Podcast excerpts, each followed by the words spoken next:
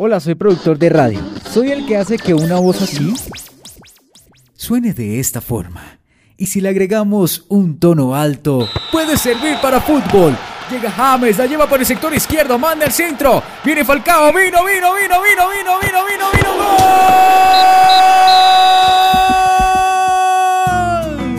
O podemos presentar una canción de un álbum llamado Morning View del año 1999. Ellos son la banda de Calabazas, California, Incubus, la banda de Brandon Boyd y compañía que llega hasta hora del día.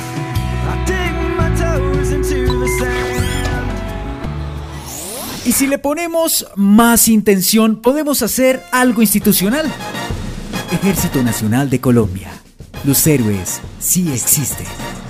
O también podemos hacer personajes animados.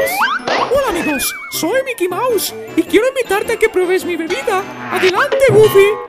Oh, Mickey Mouse, qué rica bebida.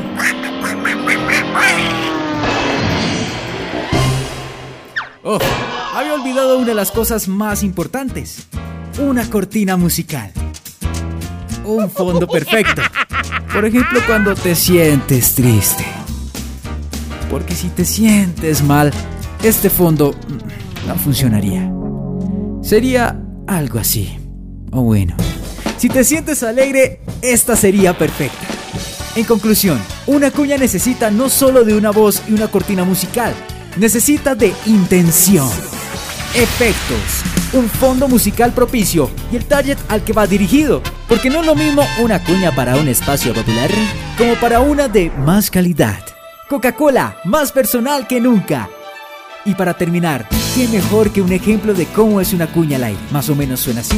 Llega a la pantalla de TBS, la nueva comedia. Acércate. La nueva comedia. Hola, mamá.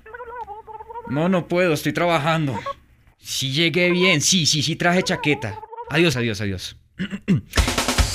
Pues divórciate, pero no de tus padres. Llega The Millers, la nueva comedia con Will Arnett, View Bridges y Margot Martindale.